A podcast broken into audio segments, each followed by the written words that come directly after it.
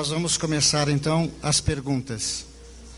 As mortes coletivas que estão ocorrendo com frequência são resgates ou erros humanos sem causas anteriores? Gostaríamos, antes de iniciar as nossas respostas, recorrer à história universal a fim de evocarmos uma cena muito peculiar à humanidade em todas as suas épocas. Conta-se que Dionísio, rei de Siracusa, na Sicília, celebrizou-se como grande ditador, com veleidades poéticas. Dionísio acreditava-se um excelente poeta e, graças à sua posição de destaque na comunidade que administrava, cercado por bajuladores e pessoas inescrupulosas, essa pretensão tornava-se cada dia mais evidente, fazendo que o rei se tornasse até mesmo motivo de ridículo. Vivia nessa época em Siracusa um filósofo e poeta de nome Filoxeno. Tratava-se de um homem nobre que havia adotado a poesia como sendo uma norma de expansão da beleza. Filoxeno era austero, vivia para a arte, não se utilizava da tendência poética para explorar nem beneficiar-se do aplauso popular. Por isso mesmo adquiriu respeitabilidade, confiança e passaria a posteridade como um grande pensador, um admirável poeta de Siracusa. Sabendo da lealdade que ele mantinha para com as musas, Dionísio, oportunamente, convidou-o para ir a palácio, a fim de opinar a respeito das suas composições. Reunida a corte, os bajuladores e aqueles que se beneficiavam da presença do rei, angariando as migalhas que o poder concede aos seus apaniguados. Dionísio ergueu-se e pôs-se a declamar os poemas. Ao terminar, perguntou a Filoxeno o que ele achava e este lhe respondeu com austeridade: Não são poemas. O nobre rei não é poeta. Nasce ser poeta. E quando se não é poeta, podem-se adquirir técnicas, mas nunca se pode poetar. A frase austera provocou indignação no rei e um grande espanto nos hipócritas, que ali estavam meneando a cabeça com um sorriso venal para agradarem ao rei, que agora desnorteado foi tomado pelas fúrias e chamando guardas, mandou que recolhessem o poeta filósofo a um calabouço, para que ele aprendesse a medir as palavras e nunca dizer a verdade desprovida de artifícios. Filoxeno foi atirado num cárcere infecto e durante dias ali permaneceu irredutível. A notícia transpirou das paredes da casa governamental. E porque se tratava de um homem nobre em todos os países da sua época, Começaram a chegar até o rei reprimendas, exigências, reclamações, para que libertasse o grande filósofo, pois o seu crime foi o amor à verdade. As pressões se tornaram insuportáveis. E o ditador, temendo perder o trono, depois de muitas vacilações, meses após o incidente, libertou o poeta com uma condição de trazê-lo outra vez à sala do trono, para que ele tivesse a oportunidade de reparar o seu erro.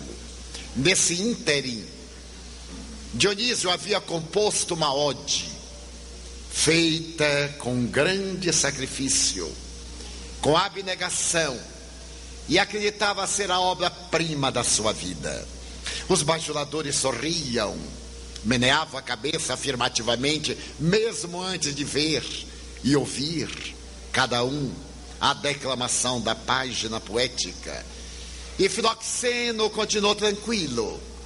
O rei levantou-se e declamou a sua composição poética. Ao terminar, olhou para Dionísio e interrogou com os olhos.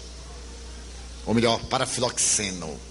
Este, sem titubear, recuou até dois guardas que estavam à porta de entrada e disse-lhes: Leve-me de volta ao calabouço. Dionísio reconheceu que continuava mal poeta, mas era um homem que paradoxalmente gostava da verdade. E ante essa dignidade de Filoxeno, mandou que o libertasse e esqueceu a poesia. A verdade é sempre uma figura muito desagradável, principalmente quando estamos dominados pela ilusão. Em especial, quando fazemos da nossa vida um poema à fatuidade. E o admirável professor Júlio César de Melo e Souza, que a posteridade conheceria sob a alcunha de Malbatarran, narra que oportunamente um grande rei resolveu reunir a sua corte para celebrar o plenilúnio de Ramadã. Harun al-Rashid, em Damasco. E estava reunido com a sua corte quando a verdade se apresentou à porta de entrada e pediu licença para falar ao rei.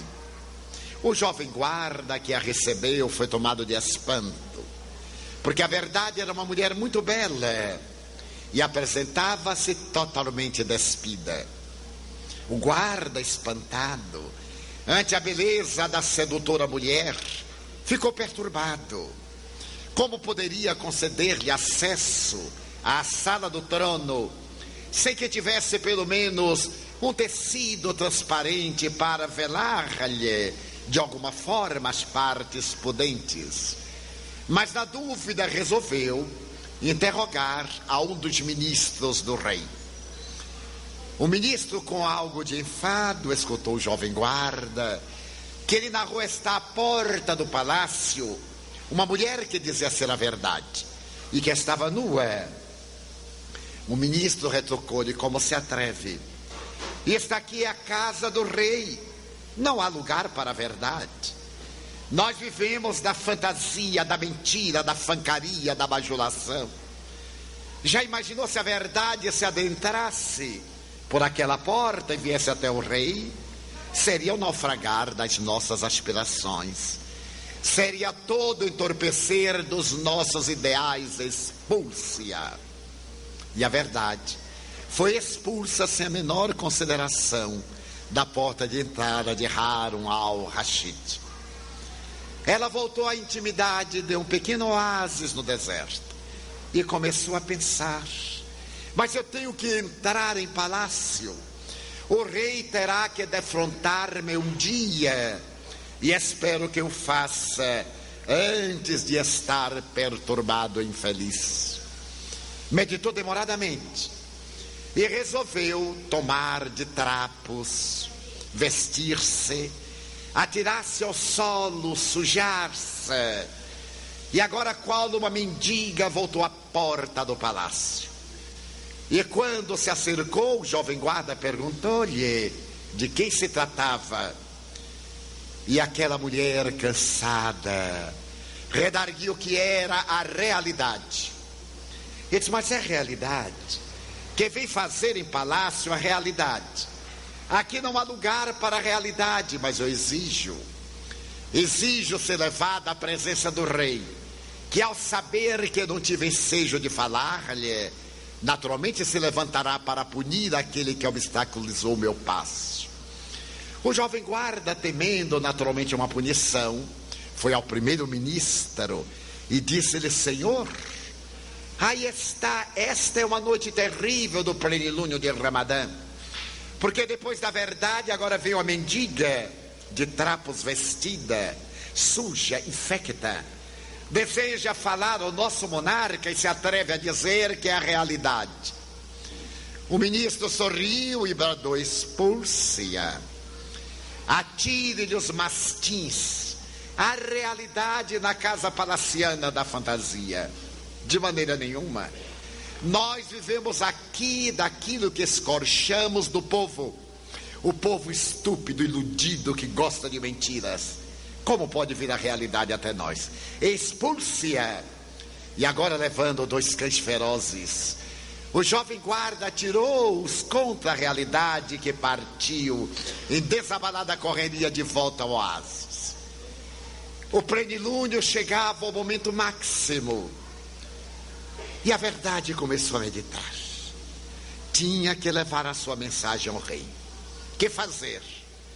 No momento em que a lua chegava ao máximo, e era a hora superior das orações, ela vestiu-se, adornou-se de luar, pegou estrelas que transformou em diamantes, fez uma coroa e que pôs sobre a cabeça, tomou do velário da noite e fez uma indumentária transparente e agradável, vestiu-se, elaborou uma carruagem com corcéis fogosos, a carruagem dourada partiu atravessando o deserto, e porque irradiava a luz soberana, parou a porta do palácio e deslumbrou o guarda.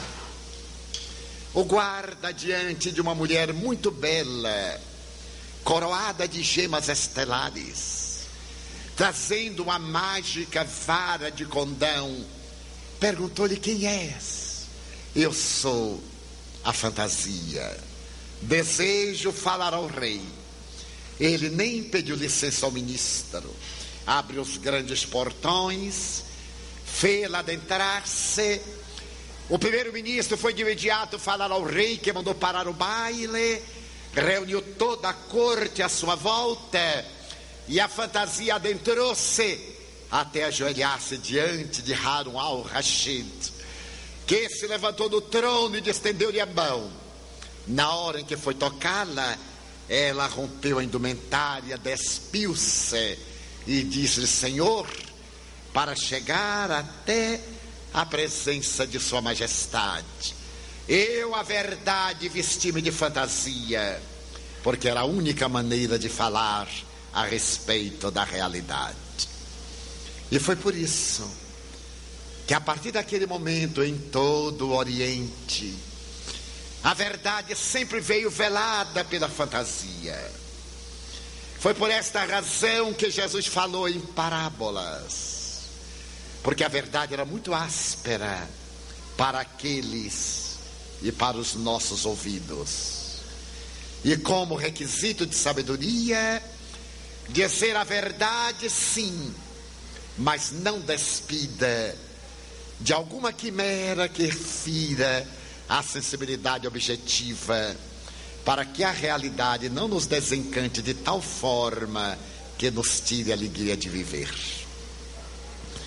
As mortes coletivas estão previstas em O Livro dos Espíritos. E Allan Kardec nos ensina, desvelando a palavra dos mentores espirituais, que elas acontecem como fenômenos kármicos decorrência natural da lei de causalidade. Aqueles que coletivamente feriram, magoaram, agrediram, desrespeitaram as leis, de uma ou de outra forma, reencontram-se nas sucessivas jornadas da reencarnação para coletivamente resgatarem os crimes perpetrados. Quantas vezes uma lei arbitrária é atirada contra um povo ou contra um grupo social, político, religioso, racial, fundamentado em preconceitos e injustiças. E essa lei que é firmada por alguém foi elaborada por assessores, foi transmitida por grupos que tinham interesses subalternos. E que depois de firmada vai escorchar muitas vidas e afligi-las. Quantas vezes em conluios grupos se reúnem para malsinar, para infelicitar, para dividir, para esmagar, e como consequência, coletivamente contrai um débito perante a consciência cósmica.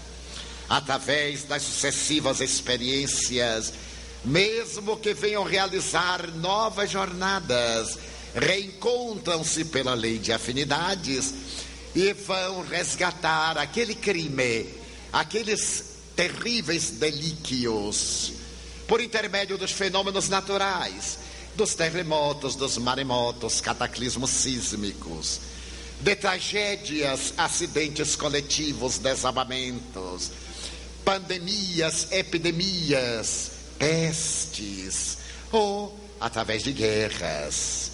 A história nos fala que periodicamente no passado as chamadas tribos bárbaras, o que equivale dizer não latinas, que viviam na Escandinávia, ou os normandos, os godos, visigodos, os hunos, desceram semeando pela Europa calamidades e desgraças a posteriori reencarnam-se aqueles mesmos indivíduos em grupos para, através dos instrumentos inexoráveis da lei, ressarcirem os seus débitos.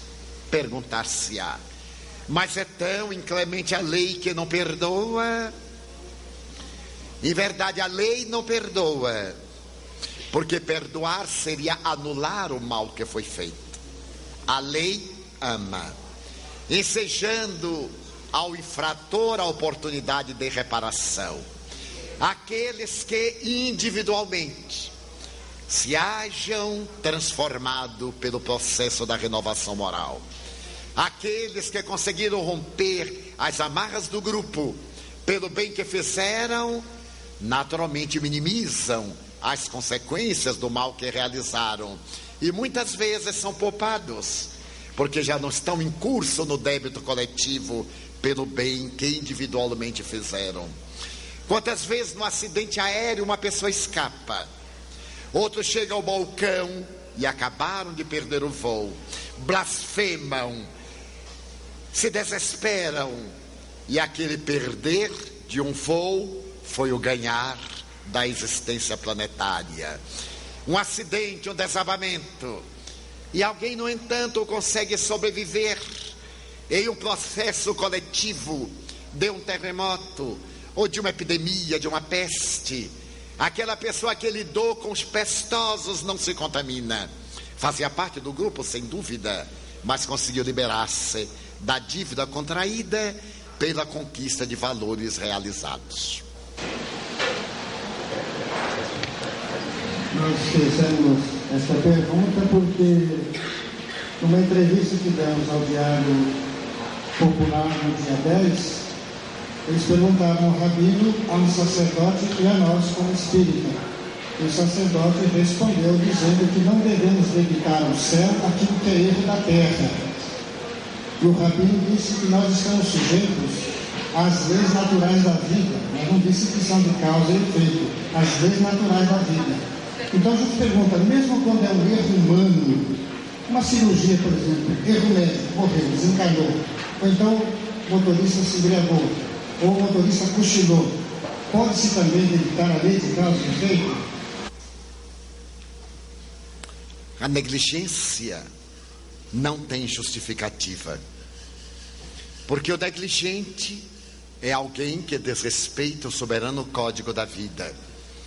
E graças à sua negligência, as soberanas leis se utilizam para que venham ocorrer os fenômenos adrede estabelecidos. Muitas vezes a divina lei não necessita da fragilidade humana, porque existem os corretivos naturais, as enfermidades coletivas, as enfermidades individuais. Mas desde que alguém, pela sua negligência, resolve por assumir uma postura de desrespeito ao soberano código, torna-se responsável por aquela ocorrência. Não obstante, as presuntas vítimas libertam-se do débito contraído. Recentemente houve um caso de uma parturiente, isto é, uma senhora grávida, e a criança estava viva e ela sofreu um acidente. Ela desencarnou, a criança desencarnou. E a pergunta é como fica a situação do espírito? Haverá uma espécie de parto, não é? Recordo-me que em um livro de nossa psicografia, Painéis da Obsessão, uma gestante que desencarna ao descer de uma cidade que fica na Serra da Mantiqueira, chegando ao além, os benfeitores realizaram o fenômeno do parto para retirarem dali o perispírito do ser em formação. Posteriormente, conversando com Chico Xavier e falando de que isso nos surpreendera grandemente, ele referiu-se que havia psicografado uma mensagem dirigida a familiares angustiados que o buscaram oportunamente, cuja senhora, que era mãe da família, havia desencarnado em avançado estado de gravidez e que a cirurgia havia sido feita também no mundo espiritual, quando o espírito em processo de reencarnação fora liberado. E que esse fenômeno das cirurgias no além, para fazerem os partos através de cesariana, eram mais comuns do que o que nós podíamos imaginar. E nós encontramos o apoio na própria doutrina. Se nós recorrermos ao livro dos médiuns, no capítulo Laboratório do Mundo Espiritual, nós veremos que através do ectoplasma nós mantemos as nossas fixações graças ao perispírito quando chegamos ao mundo espiritual. Uma pessoa que usava óculos, naturalmente desperta no além com a mesma inibição visual e tem o hábito de colocar os óculos. Uma pessoa que claudicava de uma perna e se apoia a um bastão, ela por algum tempo vai continuar.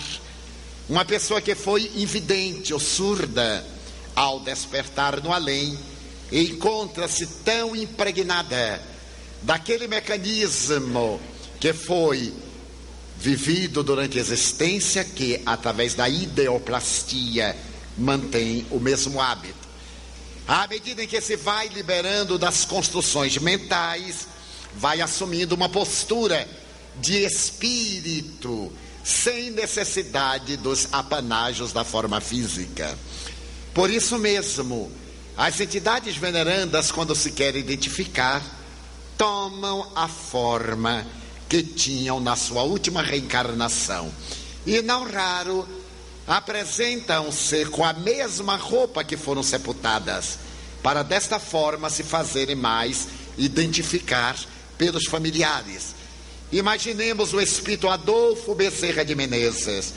Se ele se nos apresentasse como um venerando cristão do período primitivo, conforme está no livro Ave Cristo, e que teria desencarnado no ano de 170 como irmão Corvino, nós não saberíamos de quem se tratava. Mas se ele se nos apresenta com as barbas longas e brancas, com os olhos transparentes e azuis, logo dizemos: é o Dr. Bezerra. Persona. Então a persona mantém-se durante algum período, e à medida que o espírito vai abandonando essas amarras, torna-se um ser puro, perde até mesmo a forma espiritual, perispiritual. Daí é natural que, por outro lado, Aqueles que se perturbam sentem a barba crescer, as unhas, a roupa se desgasta, rompe-se. O corpo perispiritual apresenta-se com pústulas, experimentam sede, fome, tormentos sexuais. Os que são vítimas de determinadas viciações, o tabaco, o álcool, a droga, continuam com necessidades, entre aspas, e se vinculam a outros viciados para realizarem mecanismos obsessivos através dos quais atendem a aquelas necessidades. É natural que em determinados fenômenos biológicos esses prossigam depois da desencarnação. Da mesma forma que é muito comum aqueles que desencarnaram cegos, como vários amigos a quem eu conheci, e ao reencontrarmos-nos alguns anos depois da sua desencarnação, a primeira coisa que me diz: estou vendo, estou enxergando. Diga à minha família que eu voltei a ver. É fascinante constatar-se essa plasticidade do perispírito, conforme Allan Kardec estuda nas expressões pelas quais o perispírito se apresentam. E uma delas é exatamente a maleabilidade, outra expansibilidade, etc. Dentro desta mesma visão, outras perguntas que se seguiriam, pessoas que têm receio de doar órgãos, achando que poderão ficar sem eles no perispírito. Parece que isso não tem o menor sentido, mas gostaríamos de ouvir a sua opinião. Tudo aquilo que doamos, temos. É da lei. E tudo que temos, devemos. É do processo mercantil do comércio. Quando nós doamos, haver. Quando nós retemos, débito. A lei é de dar. E dar até doer. Como dizia Madre Teresa de Calcutá. É natural que nos processos de transplante, o benefício maior é para o doador porque feliz é quem doa, necessitado sempre quem recebe. E não pode haver expressão de caridade mais significativa do que dar com a mão sem que a outra saiba. Quando nós nos resolvemos por doar órgãos de que já não necessitamos, não temos a menor preocupação de quem os vai receber, mas a infinita alegria de proporcionar a alguém a felicidade que nós fruímos por um largo período até que nos liberamos da sua necessidade. Ao ser feita essa doação, o perispírito continua incólume, é óbvio, porque é retirada apenas a massa, que vai ser acoplada no outro perispírito, que irá utilizar-se das suas possibilidades para plasmar as suas necessidades. E quando há rejeição, será que é porque o perispírito não aceita o órgão? Teremos que considerar as respostas da medicina. A rejeição tem vários fatores biológicos, e psicológicos e kármicos. Naturalmente, o perispírito do receptor vai influir por causa da lei de mérito e de demérito, de causa e de efeito. Mas o perispírito do doador não terá qualquer dano. E poderíamos e deveríamos fazê-lo com a mais absoluta espontaneidade. E alguns dizem a dor por causa das sensações post-mortem. Será que nós esquecemos de todos os doadores anônimos das peças anatômicas para as salas de anatomia que ensinaram aos médicos a ciência e a arte da cirurgia? E o mendigo anônimo, o doador anônimo que foi para as salas de necrópsia para oferecerem peças graças às quais os cientistas salvam os nossos corpos. Os benfeitores espirituais, diante desses cujos corpos ficam nos institutos médicos legais, sem serem reclamados, e passam a oferecerem peças para os estudos dos jovens cientistas, tornam-se benfeitores da humanidade. Graças a eles, podem os cientistas conhecer a funcionalidade dos nossos órgãos. Imagine-se quando nós fazemos essa doação espontânea, nós, naturalmente, através de endorfinas psíquicas, tornamos-nos imunes à dor. E quando as lâminas vão retirar-nos os órgãos para o transplante, de maneira nenhuma atingem os tecidos sutis do nosso perispírito. Muitas vezes eu me tenho dito, quanto eu gostaria de doar as minhas córneas. Aliás, eu declarei a doação de tudo que possa ser útil. Mas há determinadas exigências legais que a pessoa de mais de 60 anos, os seus órgãos já não são tão úteis e eu tenho vistas maravilhosas. Consigo ler na minha juventude atual, com 60 anos e alguns meses, sem óculos. Leio com a maior tranquilidade, de perto, de longe, de mais longe. Vejo os dois planos da vida. Como gostaria de doar. E estará declarado: apesar da idade que me atribuem e eu não tenho, por favor, utilizem-se das minhas córneas, para que outros vejam, por essas lentes abençoadas, que eu tenho procurado honrar, dignificar e envolver em muita ternura. Não há o menor perigo. Por mais que se fale, que se esclareça esse assunto, a cremação de corpos, as pessoas continuam insistindo na dúvida.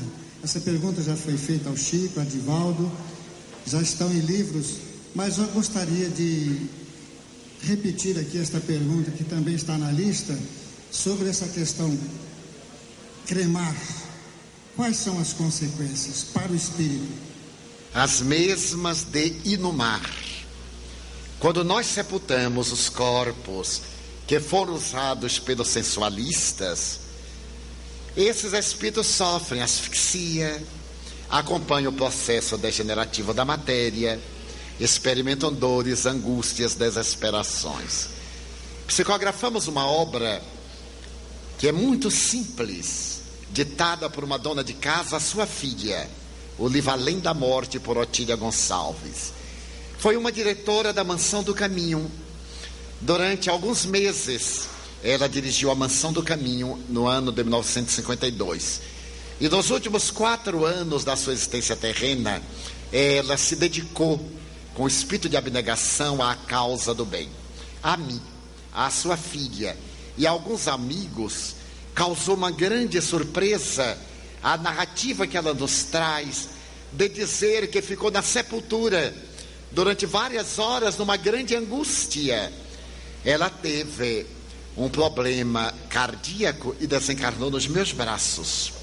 Então foi sepultada e volta do além para fazer uma carta à sua filha. Carta essa que se transformou no livro expressivo de quase 200 páginas. E Dona Otília Gonçalves diz que sentiu asfixia, a dor ali ficou no seu peito com angina pectoris, levando-a ao desespero. E eu lhe perguntei: Mas a senhora foi tão boa? Eu a conheci, para mim mesmo foi um anjo. A senhora renunciou à comodidade de sua casa para tomar conta de nossas crianças por vários meses, quando nós não tínhamos ninguém abnegado. Ela disse: Exatamente, meu filho. Mas eu tive 49 anos antes disso, de equívocos, de fixações, que apenas alguns meses não conseguiram liberar. Graças a isso, eu fiquei experimentando asfixia, mas em determinado momento, a irmã Lib, está no livro bem assim, a irmã Lib me apareceu, é, o espírito Sheila, porque Lib alemão, como alguns de nós sabemos, é amor.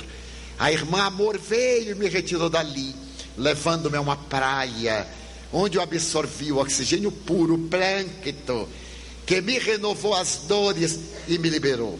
Quando eu contei isso a Chico Xavier, ele me narrou a experiência do seu irmão José, que era um espírita abnegado, instruções psicofônicas esse belo livro recebido por Chico foi retirado do antigo gravador por José Xavier, seu irmão.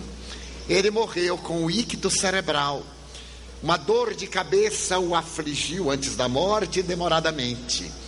E no além, ele ficou com essa dor de cabeça durante mais de dois anos. Porque também havia outros fatores de existências pregressas.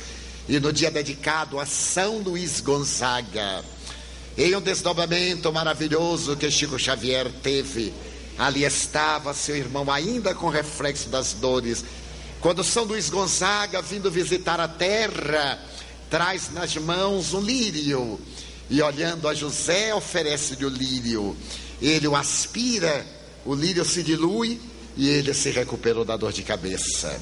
André Luiz, no plano espiritual, durante um largo período experimenta as consequências de hábitos pouco saudáveis. Ora, essa impregnância, como chama a parapsicologia, está no perispírito.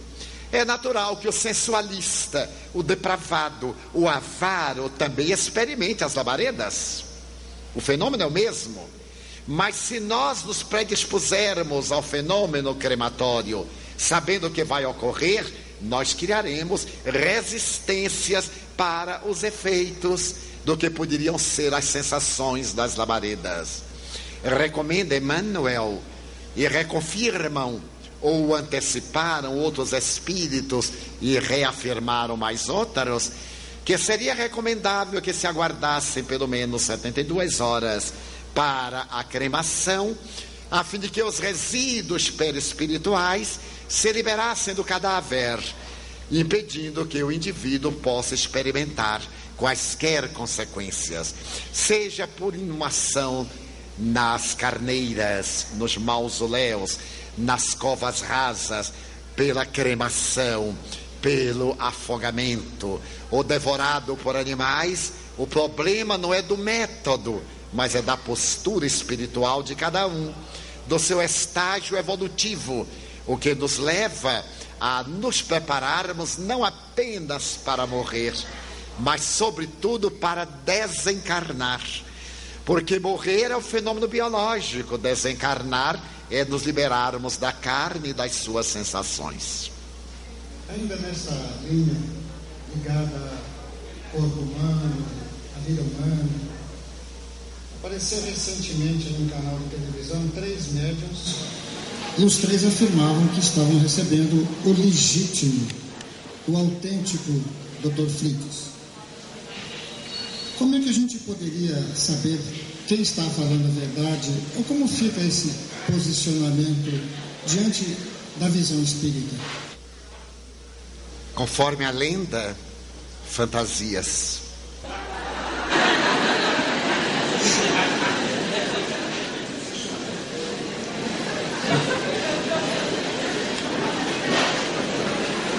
O problema das enfermidades a gente vê que há muitas perguntas aqui que estão relacionadas sobre AIDS, sobre câncer, dizendo se deve recorrer a tudo ou a pessoa tem que se conformar, é um karma. Se a gente utilizar todos os meios, todos os recursos, mesmo pagando, é válido.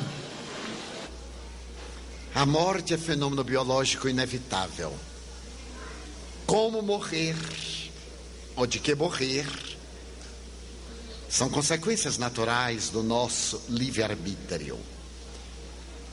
Pode-se observar que essas pessoas chamadas desesperadas recorrem a tudo menos a Deus. Dificilmente recorrem ao Deus interno, fazendo a viagem ao âmago de si mesmas para a sua transformação moral. Nem tudo é karma. O indivíduo sensualista que se entrega a um relacionamento sexual promíscuo e adquire uma enfermidade infecto-contagiosa degenerativa não está experimentando nenhum karma, está sofrendo as consequências da sua vulgaridade, da sua inadvertência. O indivíduo que faz um câncer, porque é de temperamento rebelde, ciumento, violento, tem uma compleição angustiante, agressiva, não está experimentando nenhum karma. Ele está elaborando enzimas degenerativas que vão atuar no seu metabolismo basal, produzindo cânceres do trato digestivo, desarmonias nervosas, psicopatologias, pela sua renitência em não adotar atitudes positivas, atitudes transformadoras. Então existem aqueles fenômenos kármicos que são a lei de causa e efeito e aqueles que são as consequências de causas muito próximas, nas quais ainda estamos. Quantos indivíduos que sofrem de enfisema pulmonar continuam fumando? E dizem, é natural, o pulmão é meu, eu faço o que quiser. Até a hora que morrem por asfixia, tendo os alvéolos pulmonares absolutamente interditados. E então eles recorrem a tudo. O quê? A morte é inevitável. Eles vão pagar para viver mais. Eu me lembro da rainha Elizabeth I. Conta a tradição que ela, quando se aproximou da morte, ela disse a Deus: Eu vos darei uma parte do meu reino por oito dias de vida. E a morte se lhe foi acercando mais. Eu vos darei um terço do meu reino por um dia de vida, e a morte acercou-se ainda mais. Eu vos darei metade do meu reino por duas horas de vida, e a morte arrebatou-a, ficou com ela e com o reino inteiro. Então, as pessoas recorrem a tudo por alguns dias de ilusão. É óbvio que a ciência médica aí está para esse fim. E a misericórdia divina se utiliza, não raro, de espíritos abnegados para nos ajudarem a prolongar um pouco a existência, a fim de, sem mérito, por misericórdia de acréscimo, termos a oportunidade de prepararmos a viagem de volta, que é inexorável para todos nós. Mas não constitui isso uma contribuição gentil, senão um ato de misericórdia excessiva do amor, para que tenhamos a ensancha de, nesse prolongamento, retificarmos aquilo que íamos deixar em grandes equívocos. Mas os meios da ilicitude não nos podem levar aos fins nobres. Nem todos os meios justificam os fins superiores. Quando nós tivermos a consciência do si e estivermos preparados para o alto encontro, o encontro do eu superior, como diz com muita propriedade Joana de Ângeles no seu amor, imbatível amor, nós poderemos realizar amor terapia. E digo isto aos senhores, com uma absoluta isenção de ânimo. Há cerca de 15 meses, Nilson de Souza Pereira, nosso amigo de há mais de 50 anos, o braço direito da nossa atual existência na Mansão do Caminho, graças a quem podemos viajar, porque ele administra as nossas atividades de promoção social, de assistência social, de amor ao próximo, com espírito de rara abnegação, recebeu um diagnóstico dos mais aterrorizantes. Ele já havia feito 11 cirurgias de diferentes órgãos. E mais recentemente, há sete anos, ele havia feito uma cirurgia coronariana de pontes safenas e mamárias. E a sua vida teria uma sobrevida entre 5 e 10 anos no máximo após a cirurgia. No mês de julho passado, indo fazer um exame especializado, foi detectado que a próstata, cuja cirurgia ele houvera feita, mas não radical, apresentava-se com características de uma degenerescência cancerígena. E eu me aproveito da oportunidade para convidar aos companheiros de 50 anos, talvez de 45, do sexo masculino para que não se descuidem do preventivo de câncer da próstata. A masculinidade não vai ultrajada por um exame. A pessoa que tem a masculinidade real está além da forma, além de um toque e além dos prejuízos que nós colocamos como mecanismos de fuga para não expressarmos os nossos temores ocultos. Que nos submetamos todos a exames periódicos e preventivos, porquanto o câncer de mama, o câncer de útero, o câncer de próstata, diagnosticado prematuramente, é perfeitamente removível. E isso nos dá uma sobrevida, porque o dever nos ajuda a viver melhor e a negligência nos retira da possibilidade de uma morte fora do prazo. Já que a ciência nos pode atender, recorremos à ciência, porque ela é manifestação do psiquismo divino. Então foi detectado que ele estava com endurecimento prostático e ao fazer o exame do hormônio masculino, PSA, estava muito alto, síndrome da presença cancerígena. Ele foi submetido aos exames consequentes, a uma biópsia e naturalmente constatou que ele estava com um câncer. Quando ele fez ah, os exames complementares e fez o exame das radiografias ósseas, lá estava ele com cinco pontos de metástase óssea. Concomitantemente, ele teve um novo ateroma, um novo entupimento, numa das artérias centrais que havia sido feita a ponte de Safena. Então, o seu cirurgião me disse: Eu dou a tio Nilson, porque é um dos nossos filhos, eu dou a tio Nilson no máximo a sobrevida de três meses pelo problema cardíaco que é inoperável. E o cancerologista me disse: no máximo ele terá quatro a seis meses de sobrevida com dores extenuantes e insuportáveis, porque não podemos fazer a extirpação do órgão já que está com a metástase óssea.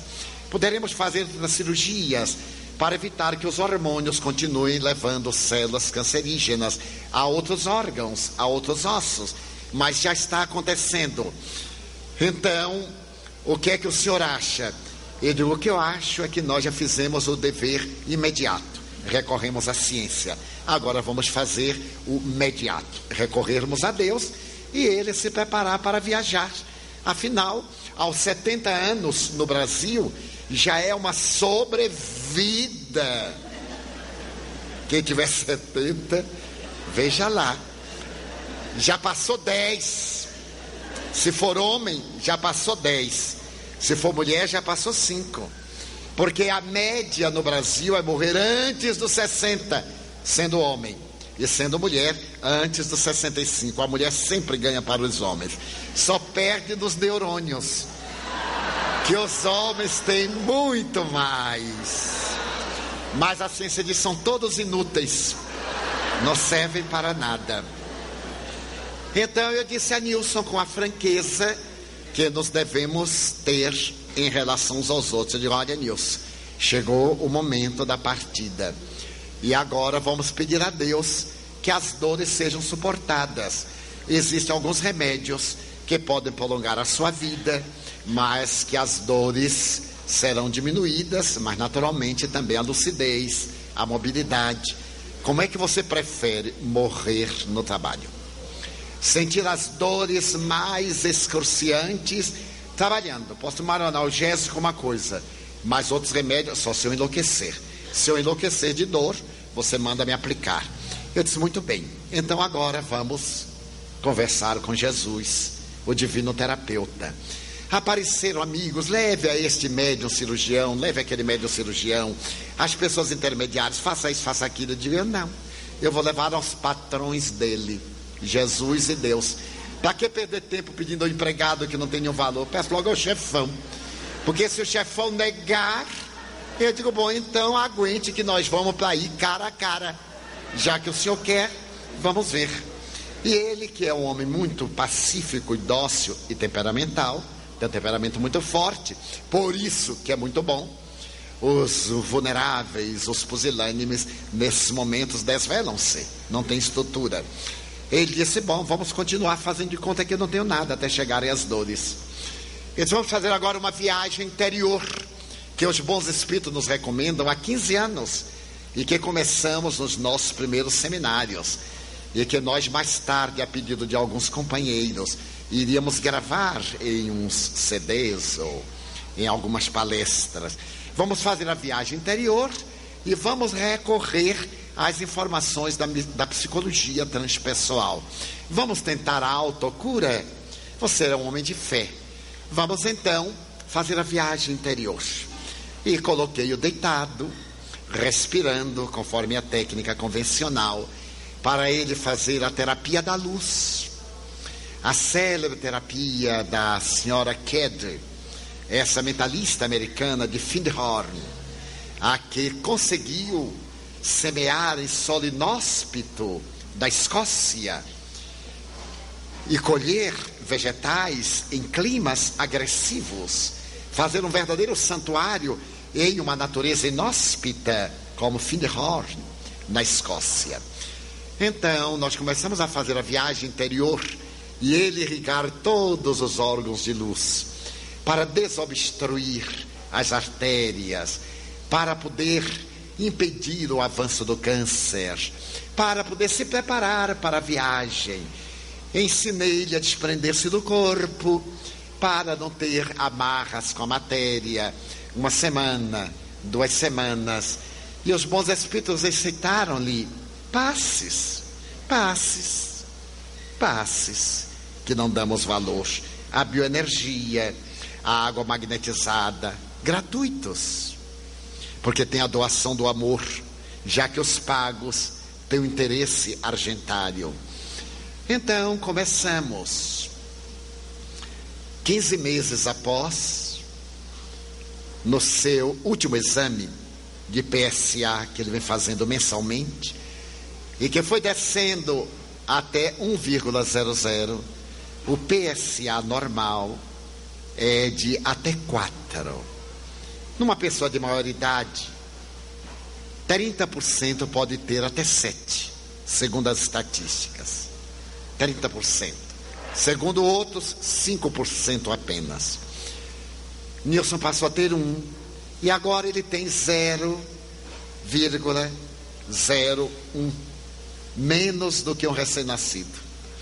Muito bem, já teve uma sobrevida de 15 meses após o diagnóstico alarmante. Então ele fez uma cinereografia. Naturalmente desobstruiu. O ateroma não pôde ser diluído, calcificou. E a circulação se está dando naturalmente.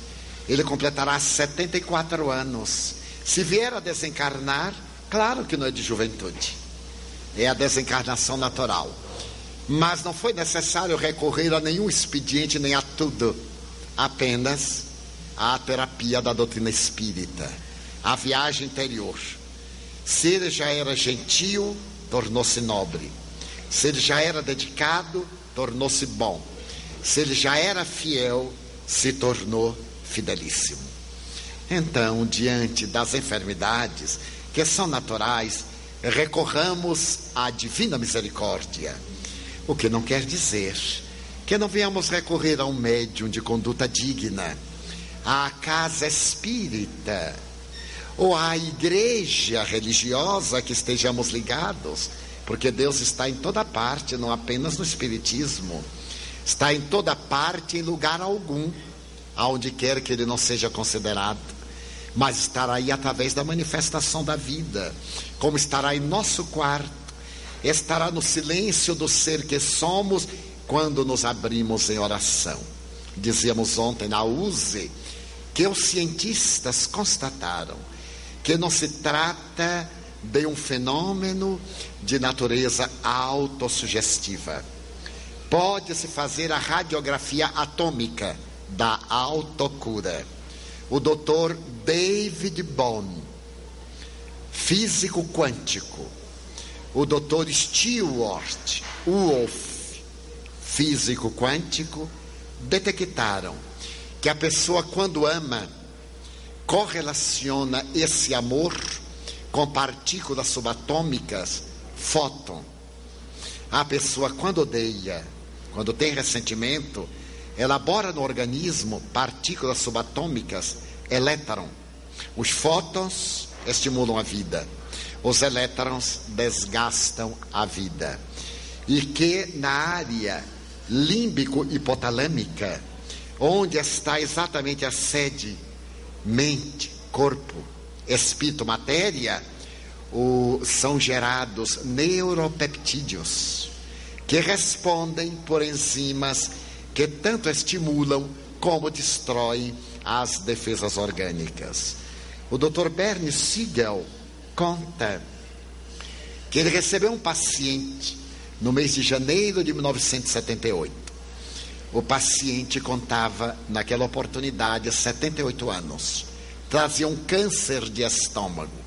O Dr. Bernie Siegel é cirurgião oncologista nos Estados Unidos, em Massachusetts. E aquele paciente veio trazendo a sua história clínica. E quando ele examinou, era um câncer em avançado estado. Ele disse ao paciente: vamos submetê-lo a uns exames complementares rápidos e fazer uma imediata cirurgia. Ele disse: há um detalhe, doutor. Eu não me posso cirurgiar agora, porque eu sou jardineiro. Ele disse: melhor razão para cirurgiar-se, porque você não terá uma sobrevida de quatro meses sequer. Ele disse: mas é a primavera, doutor. Eu levo a vida inteira preparando-me para a primavera. Eu tenho um seminário de mudas. Quero levar as minhas plantas para embelezarem as ruas, os jardins. E como é que eu vou enfrentar a primavera no pós-operatório? Eu não posso. Quando passar a primavera, eu volto para a cirurgia. Pegou os papéis e foi embora. E ele escreveu quatro a seis meses de sobrevida. No inverno, portanto, já se havia passado uns seis meses. Ele chega ao consultório e encontra ali o prontuário e diz à enfermeira: Você se equivocou. Este homem já morreu. Ela disse: Não, senhor. Ele está aí. Não, mas ele já morreu, olha aqui, quatro a seis meses. Mas, doutor, ele está aí. Então, mande-o entrar. Lá vem o senhor de 78 anos. Doutor, eu venho para fazer a cirurgia. Estamos no inverno. Eu poderei ter o repouso para me preparar, naturalmente, para a primavera. Eu mandei que ele fizesse os exames rápidos. Quando lhe abriu o tórax, o câncer já estava dominando quase metade do estômago. Eu operei por operar, mas eu estabeleci entre seis a oito meses de vida. Ele teve, aliás, uma boa recuperação. Três dias depois estava relativamente bem, menos de uma semana voltou para casa. E eu anotei no prontuário, no máximo oito meses, um ano exageradamente. Quatro anos depois, chegando ao consultório, lá está o prontuário do homem. E eu disse à enfermeira: agora não, ele já morreu. Ela disse: então é o espírito dele que está aí, porque ele me deu esse nome. Eu mandei entrar. Ele entrou corado, 82 anos, sorrindo. Eu disse: mas o senhor veio fazer. Eh, naturalmente, o senhor voltou aqui para um reexame, para que eu faça uma avaliação. Não, doutor. Eu voltei para lhe fazer uma pergunta. Eu me esqueci de perguntar ao senhor o que é que eu posso comer depois da cirurgia. E ele disse: coma aço inoxidável com ácido sulfúrico. Você não morreu, ele disse: não podia morrer. Eu amo as flores. Eu não podia morrer, eu amo a vida. Então eu disse à vida: Olha, se eu morrer, o mundo vai ficar mais triste sem mim. Então me lembrei que quando eu tive um problema cardíaco, faz 14 anos, um dos meus filhos era médico da irmã Dulce. E ela já estava muito enferma, já era septuagenária naquela época. Então ela me telefonou, periodicamente nós nos telefonávamos. Ela era tuberculosa, pulmonar, fazia muitos anos, desde a juventude, estava com uma problemática renal, então falava muito suavemente. E ela me perguntou, ofegante, é verdade que você está muito doente do coração? Meu médico, seu filho, me disse que você está à morte. É verdade? Eu disse: É, sim, senhora, irmã Dulce. O médico me deu poucos meses, mas eu não vou morrer assim, não, nem pense e tal. Ela riu e disse: Meu filho, tem hora que eu não entendo Deus. Eu fiquei espantado, mas irmã Dulce, é. A gente tem o hábito de querer entender Deus, mas Deus não é tão entendível. Veja bem, Madre Teresa está de marca-passo. Eu estou aqui me acabando. Chico Xavier foi anunciado que está morrendo. Você está morrendo. Então eu disse para ele: o senhor nos mate, que o senhor vai ver o que é que fica, viu? E aí desencarnaram a irmã Dulce, Madre Teresa, Chico Xavier, eu não oro mais. Porque há 40 anos que eu venho orando e ele sepultando os melhores amigos. E psicografando ainda do além. Eu não oro, porque se orar muito eu vou. E ele ainda vai me receber. A verdade é que já se passaram 14 anos. E a irmã Morte não tinha nada para oferecer-lhe ela se foi. Daí, o essencial, me diz neste momento Joana de Ângeles, é a saúde interior, o bem-estar interior. Porque no corpo fora dele, o indivíduo estará como é e não como se veste. O corpo é veste.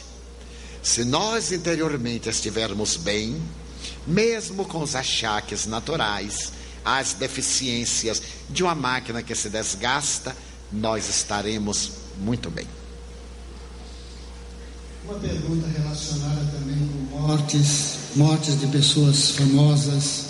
Recentemente se falou de Madre Teresa e da lei de Diana. Há um questionamento muito grande sobre a lei de Diana. Nós estivemos agora, uns dias atrás, diante do palácio, e a pessoa me mostrou: está vendo toda essa praça? Ninguém podia transitar. Tudo estava coberto de flores. Vários caminhões, vários homens, vários dias trabalhando para retirar as flores que vieram de todas as partes do mundo. Ayrton Senna foi a mesma coisa.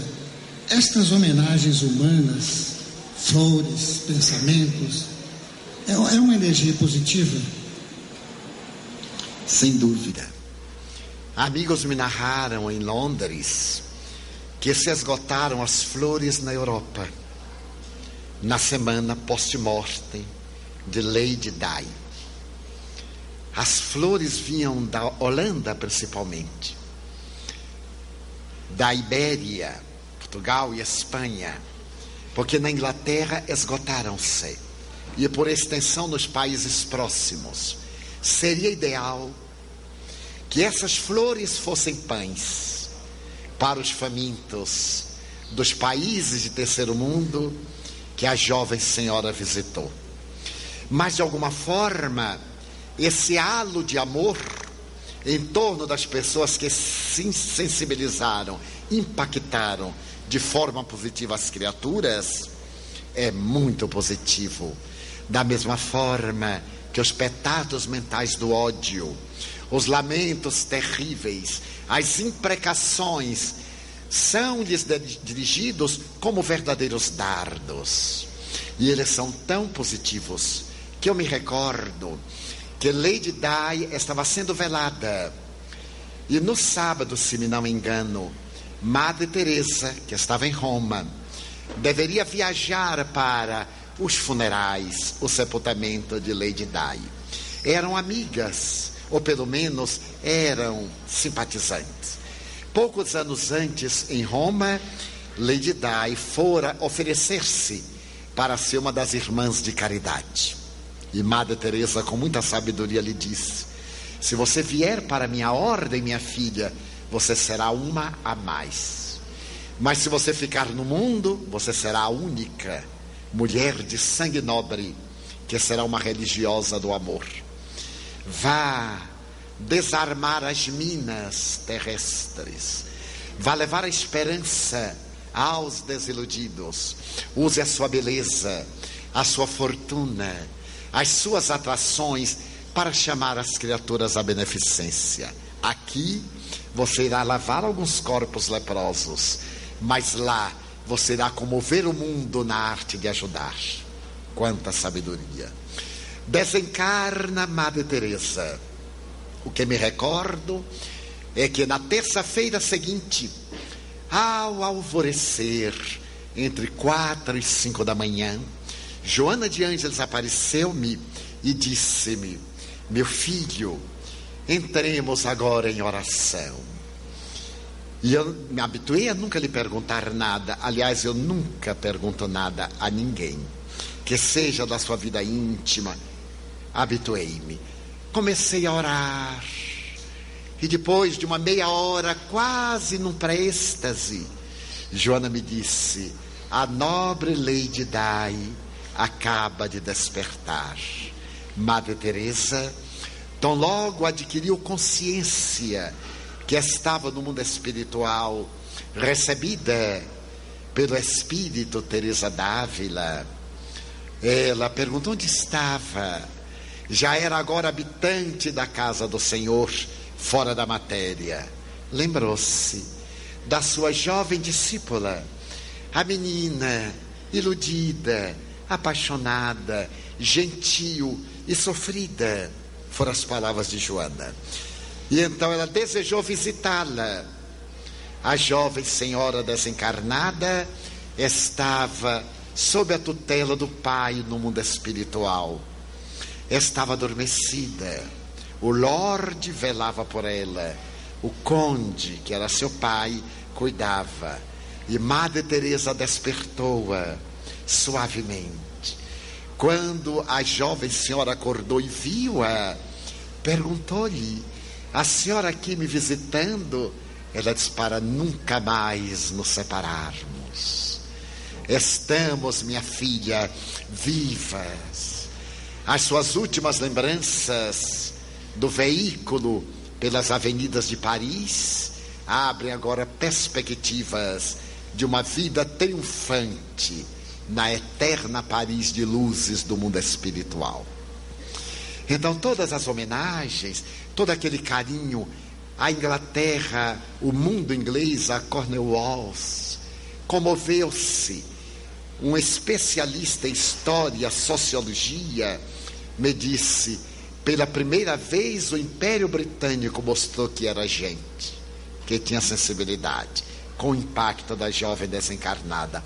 O povo fez que a coroa viesse de Balmoral, obrigou a rainha a caminhar pelas ruas. Pela primeira vez ela desceu da sacada do palácio e veio até a rua atender a exigência do povo que ela governava para homenagear Lady Di. E por extensão, todos aqueles que sensibilizaram.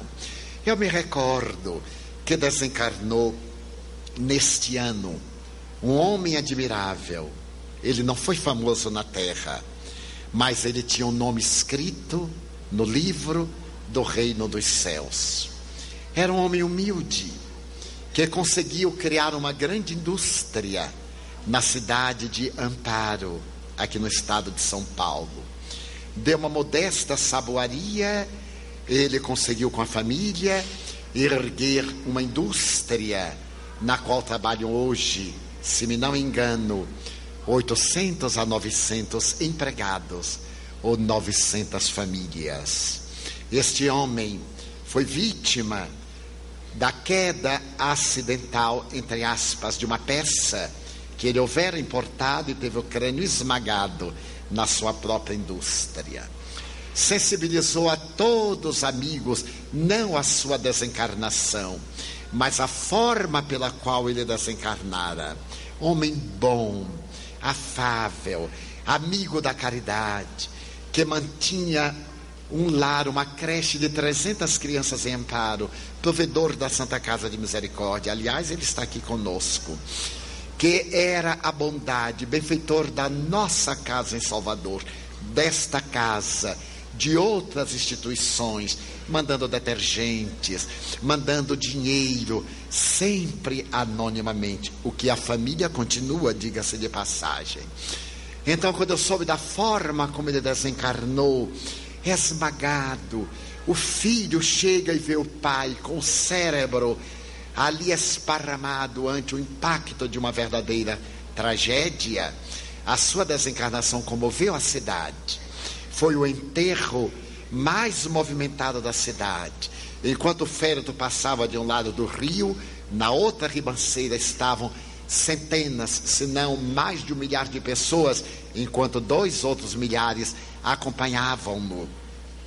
Muito bem. Logo depois eu estive na sua cidade. Ele me havia convidado para proferir uma palestra. E a família manteve, sob este impacto de dor, a família manteve todos os compromissos, inclusive a sua esposa é hoje a provedora da Santa Casa. Os três filhos rapazes, unidos à mãe, mantêm todos os ideais deste homem admirável. Eu estava proferindo a palestra quando ele me apareceu. Recomposto, jovial, dando uma mensagem ao seu povo, à sua gente, que naturalmente eu introduzi na palestra, sem criar qualquer alarde ou qualquer estupefação. E depois transmitia intimidade à sua família. Ele me dizia das alegrias de ver quantas almas o amavam, como aquilo suavizou o golpe, como ele não sentiu absolutamente nada, nem mesmo o choque da peça com mais de uma tonelada. Ele lembra-se apenas que apontou e desmaiou. E quando despertou, a mãezinha que eu tinha no colo dizia suavemente: Seja bem-vindo. E ele sorriu, falando: Mas o que, que é isso? A senhora já desencarnou. Ela disse: Você também. Só que ninguém morre, estamos vivos.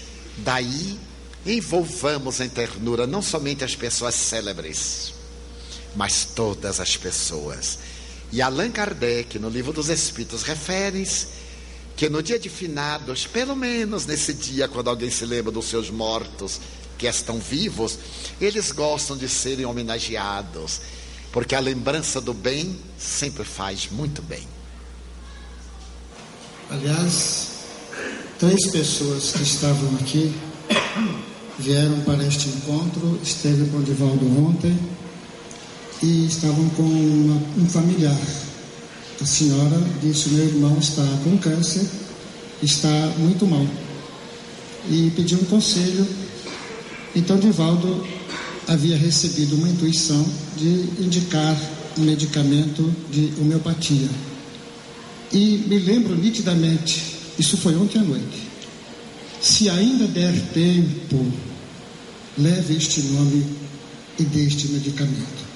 De manhã, às 8 horas, o telefone toca, a família diz: Estamos de retorno ao Paraná. Ele desencarnou essa madrugada. E eles estavam tranquilos.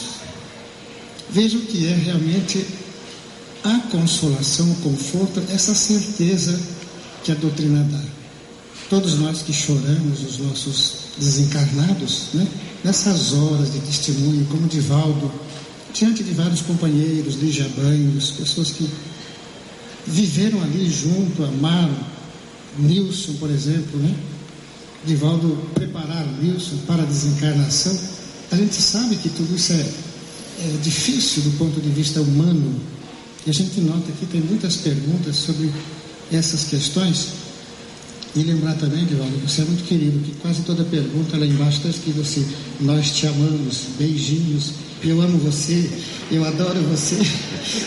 Nós não estamos lendo essas, esses recadinhos. Tem mais gente aí? Ah, também? E a gente acha curioso que a pessoa coloque uma, em tempo. Nós te amamos muito, eu te amo, etc. Mas, como dizem os comerciais, nós vamos a um breve intervalo e já já voltamos.